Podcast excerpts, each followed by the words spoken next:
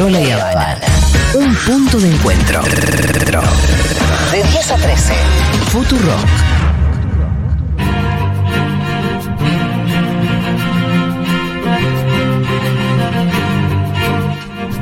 Bien, Gaby y su columna sobre libros. Sí, exacto. En realidad es la aventura del pensamiento. Porque Ah, me- bueno. Sí, porque me quería preguntar, a partir de dos novelas, Sí. quería pensar qué está pensando la literatura argentina actual. Y como vos eh, eh, de- decías de, de una conclusión que, bueno, mucho me lo hizo pensar a mí Gabriel Cabezón Cámara, ¿no? De por qué la literatura eh, no sueña con, con futuros bondadosos con la tierra, con las relaciones, ¿no? No se trata de que la literatura sea un manual para aplicar a la realidad, sino que ese diálogo es contaminante, ¿no? ¿Qué está soñando la literatura argentina? ¿Qué futuro sueña?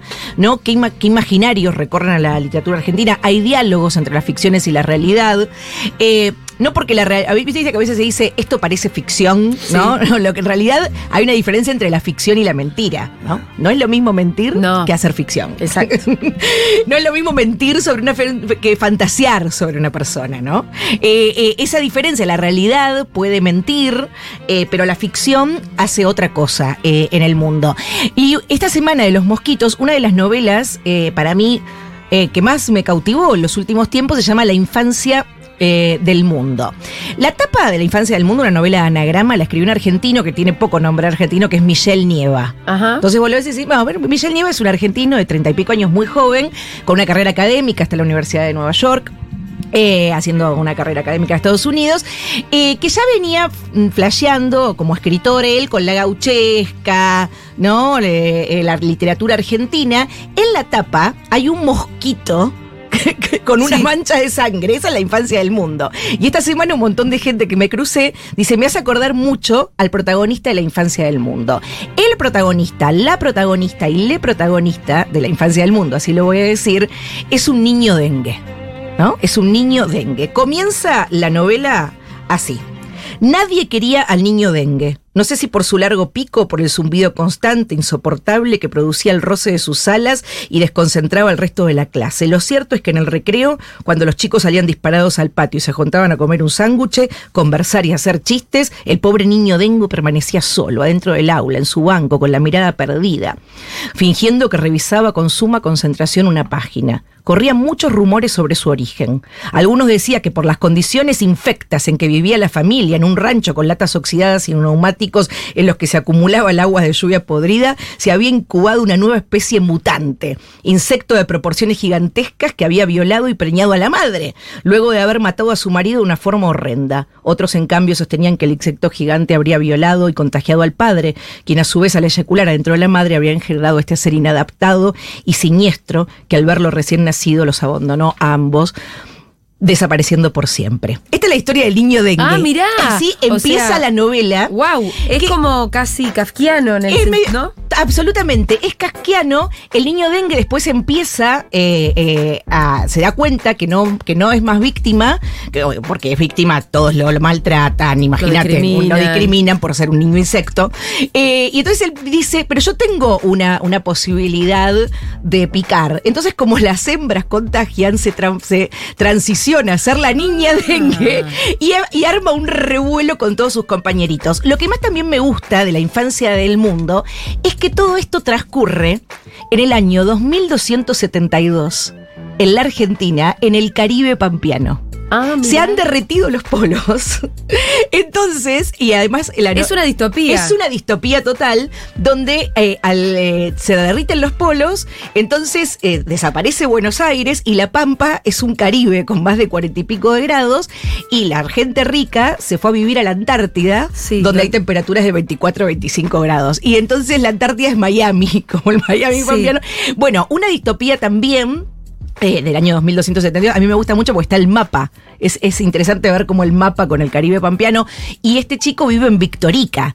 ¿No? El niño dengue es de, de, de- Victorica. Y después tiene una segunda parte de la novela donde entra en relación la virtualidad, ¿no? Uno de los niños, eh, que es como el enemigo, el niño dengue, el que más lo, el que más lo a la niña dengue después, eh, empieza eh, a jugar un juego, una, un juego virtual, donde la realidad se va en dos, eh, la realidad se quiebra, es la realidad de los cuerpos y después está la realidad virtual, ¿no? Esa novela, La infancia del mundo, leída hoy día, habla de dos concepciones, bueno, de dos concepciones. Primero las plagas y la idea del mosquito y del dengue que se formó parte de nuestra, algo que parecíamos superado, que se, for- que se formó. Después la cosa clasista, porque para mí el libro dialoga mucho con El niño proletario de Osvaldo Lamborghini. Ajá. Y también quería hacer referencia la- al libro de César González, Sí. que también se llama El niño resentido. ¿No? Está el niño proletario de Lamborghini, que lo escribió en 1973,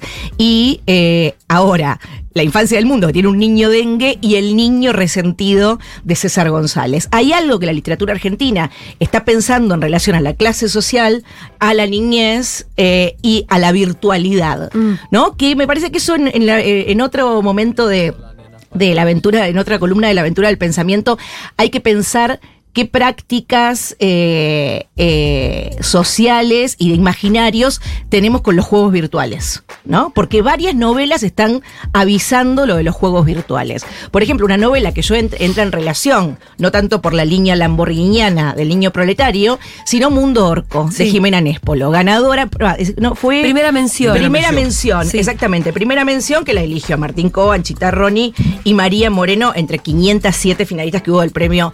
De no la, la última, no la sino última, la anterior. La anterior, claro. donde había ganado. em, El de las cabras, ¿no era? El, Sí. eh, sí, el de, el de las Islas Malvinas, las cabras. No, No, ese ese no fue el anterior. ¿El anterior todavía? Ese fue el anterior. ¿Cómo se me va a ir de la cabeza? No, la pájara es el último. La La pájara es es el último, último. sí. Bueno, Eh, eso tendría no que saberlo yo y se me acaba de olvidar, pero ya nos van a decir. No, y además, ¿para Pero- qué saco el tema si no me sale No, no, y yo no la leí. Yo debo decir que leí Mundo Orco. Debo, debo decir que leí Mundo Orco y que me fascinó. Quiero recomendar, y me Sí, fascinó. ¿te la no- Mundo Me Orco? encantó la novela de Jimena Nespolo, que también es una distopía. Ahora están todos pensando en esto, por favor. No, sí, sí, Primer sí. premio, el premio Futurock 2022. Bueno, Bueno, a ver. Ahora lo, lo buscamos. Busca- La, mención eh, Sí, sí, sí. fue para el de Rubinich, Rubi. Sí, sí, claro. De Roberto. Rubi. De Robbie Chui. Robi Chui. ¿Cómo se llamaba esa novela? No la leí. Yo la leí, es un novelón. Bueno, ganó. Quiebra el álamo, la Quiebra el puta álamo. ¡Eh! Bueno, No podíamos seguir. el, el segundo de Quiebra el Álamo fue Mundo Orco de Jimena Nespolo. También tie- yo la relaciono mucho con la infancia del mundo. Sí. Y si hay alguien que leyó la infancia del mundo, o hay alguien que va a leer la infancia del mundo y le gusta, vaya por Después vaya Mundo Orco. Vaya Mundo Orco. Sí. También, Jimena Perfecto. Nespolo le pone Mundo Orco. ¿No es llamativo?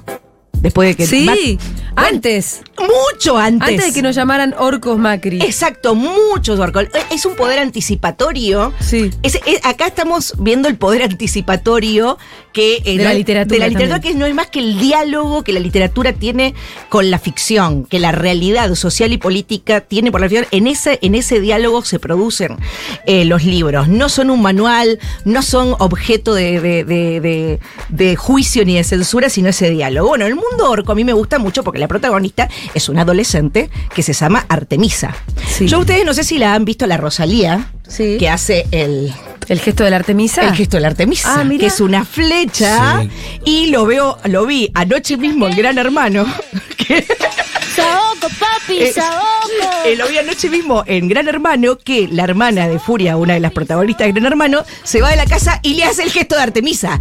Y digo, este es el gesto de Artemisa. Ah. Artemisa, diosa, melliza de Apolo, hija de Zeus y Leto, que es la diosa de la, eh, de la, de- es la diosa de la casa, es Diana, pero también domina el ámbito de las curas a las mujeres. Es más, parece que prim- su madre Leta estaba naciendo, estaba, nació ella primero y después el mellizo, y ella bebita ayudó a su hermano a nacer. Bueno, Eh, Artemisa, una diosa protectora lesbiana para mí, Sí. no le importa. Es clarísimo que es lesbiana. Sí, sí, sí. Clarísimo que es lesbiana. Artemisa con el signo de la flecha. Bueno, la protagonista de Mundo Orco es esta adolescente, también una sociedad en una sociedad eh, distópica, futurista, de la Argentina, donde ya no hay más familia, donde los seres humanos se crían en granjas. Eh, directamente, la idea de familia es una idea antigua, horrible, nada más, eh, todos bebés de probeta que nacen en granjas. Ella es un producto de eso, que se mete en una logia, la logia de las Dianas, eh, y empieza, bueno, a, a desandar el camino de esa sociedad. Y Mundo Orco es un juego virtual donde empieza a también a, a la vida, la vida real jugarse por esa virtualidad. Estas dos novelas, Mundo Orco, La infancia del mundo, para mí, yo las leo mirando eh, eh, un poco el- lo, que, lo que sucede. eh, con la idea de nos gobierna un meme, ¿no? no, todo se juega en Twitter. Yo te digo, a Dorni le digo, ay, al- eh, hoy no le están dando comida a los comedores. No, sí. No, Eh, eso no ¿no? está pasando. Claro, esa es la realidad. Es un poco el imaginario de, la, de los juegos, de la virtualidad, que vos sabés que es mentira, pero que igual estás participando, ¿no? Me parece que esa dimensión donde la verdad está puesta en juego, se está jugando mucho en los miles, miles, miles de jóvenes que pasan la mitad de su día prendidos a juegos online, ¿no? Total. Y me parece que ahí hay cosas invisibles que se están tejiendo y que estas dos novelas en la ficción eh, pueden imaginar este mundo. Quiero terminar con un poema de T.C. Eliot, de los cuatro cartetos que me encanta. Por, eh, la verdad, como un caprichito de leer un poema al final. Me encanta el capricho. ¿Te gusta que te ponga reverb? No, no, no, sin Bueno, River. entonces sin el- River. sin River. Sin River. Eh, y bueno, y, y que si eh, estas dos novelas eh, las van a disfrutar mucho. No son la, ni- la novela de Jimena Nespolo no es una novela fácil, digo, que tiene una novela que tiene varias dimensiones, no es de fácil lectura, pero una vez que entras en ese personaje, la protagonista Artemisa, es fascinante. Eh, estas dos novelas piensan el tiempo presente, imaginan un tiempo eh, futuro, eh, pero bueno, eh, a, ese, a ese futuro todavía hay que escribirlo. Dice T.C. Eliot. El tiempo presente y el tiempo pasado acaso estén presentes en el tiempo futuro y tal vez el futuro lo contenga el pasado. Si todo tiempo es un tiempo eterno, todo tiempo es irredimible. Lo que pudo haber sido una abstracción, pero sigue siendo una perpetua posibilidad solo en un mundo de especulaciones. Lo que pudo haber sido y lo que ha sido siempre tienden a un solo fin, el presente, el presente continuo. Deprisa, dijo el pájaro. Encuentra, encuéntralos a dar vuelta a la esquina, tras la primera puerta en nuestro primer mundo. Vamos en pos del engaño. Váyanse, dijo el pájaro. El género humano no puede soportar tanta realidad, por eso el tiempo pasado y el tiempo futuro, lo que pudo haber sido y lo que ha sido, tienden a un solo fin, presente, presente, siempre.